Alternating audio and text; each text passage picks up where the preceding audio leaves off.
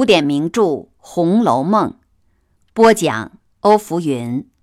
欢迎收听第十四回“宝玉挨打”下集。众人听了这话不好，知道贾政气急了，忙乱着找人进去报信儿。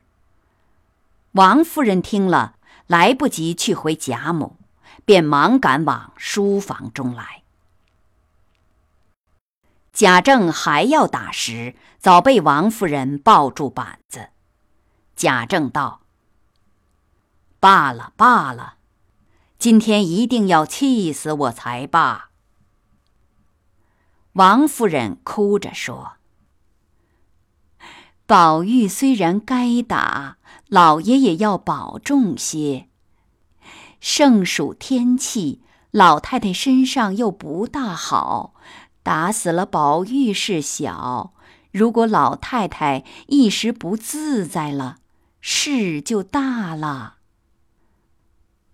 贾政冷笑道：“哼，养这么个不孝子，我已经不孝。”平日教训他一番，又有众人护住，不如趁今天勒死他，免得将来麻烦。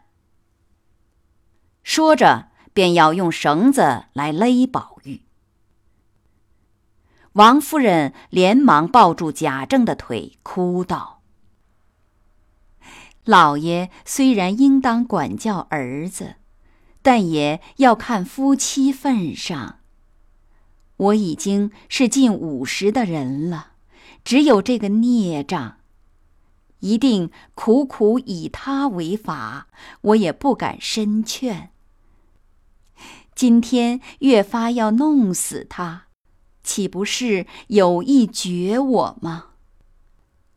老爷既要勒死他，索性先勒死我。我们娘儿俩不如一同死了。在阴间也得个依靠。说完，抱着宝玉，放声大哭起来。贾政听了这话，不觉长叹一声，在椅子上坐下，泪如雨下。王夫人见宝玉面白气弱，身子底下一片血渍。禁不住解下汗巾看去，只见由小腿至臀，或青或紫，或整或破，既没有一点儿好的地方，不觉失声大哭起苦命的儿来。一哭出苦命的儿来，又想起贾珠，便叫着贾珠的名字哭道：“珠儿。”如果有你还活着，便死一百个，我也不管了。贾政听了，那泪更似走珠一般滚了下来。正在这时，忽听丫头来报：“老太太来了。”一言未了，只听帘外颤巍巍的声音说道。先打死我，再打死他，就干净了。贾政见母亲来了，又急又痛，连忙上前躬身陪笑道：“大热天的，老太太有什么吩咐，说一声，叫儿子进去就是了。”贾母听了，止步喘息，厉声喝道。你原来是和我说话，我倒有话吩咐，只是我一生没养个好儿子，叫我和谁说去？贾政听这话不对，忙跪下，含泪说道：“儿子管教他，也是为光宗耀祖。母亲这话，儿子如何经得起？”贾母啐了一口，说：“哼，我说了一句，你就经不起。你那样下死手的板子，难道宝玉就经得起啦？你说教育儿子是光宗耀祖，当年你父亲是怎样教训你来着？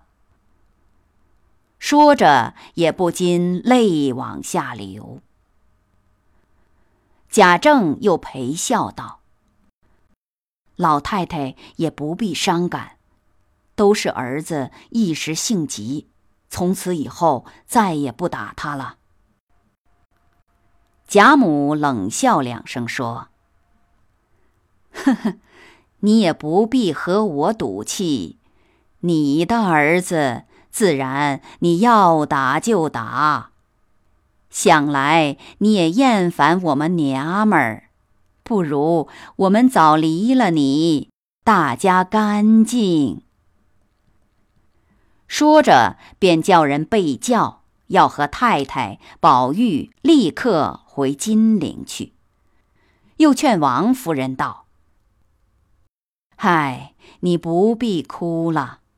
如今宝玉年纪小，你疼他，将来他长大了为官做宦的，也未必想着你是他的母亲了。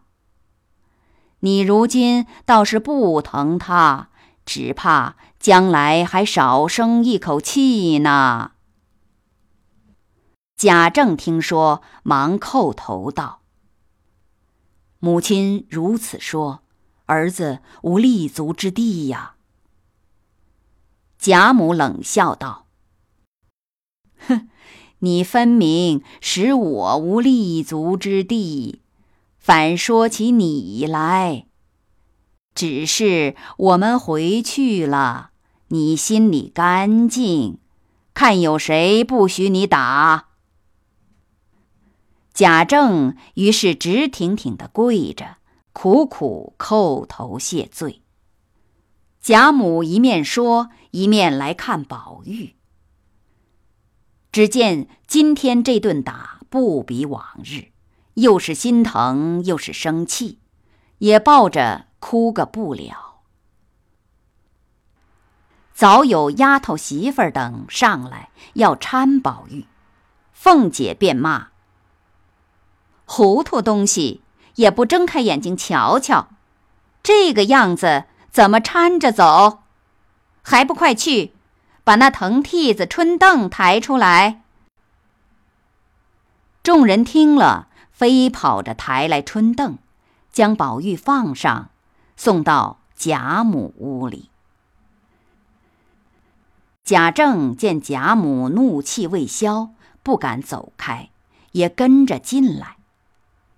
看看宝玉，果真是打中了；再看看王夫人，一生肉一生儿的哭着，贾政才后悔不该下此重手。他先劝贾母。贾母含泪说：“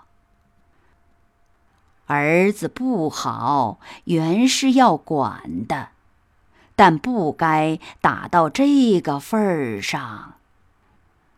你不出去，难道还要眼看着他死了才算吗？”贾政听着，才诺诺的退出去了。感谢你收听《红楼梦》第十四回，宝玉挨打。欢迎继续收听第十五回，钗黛探伤。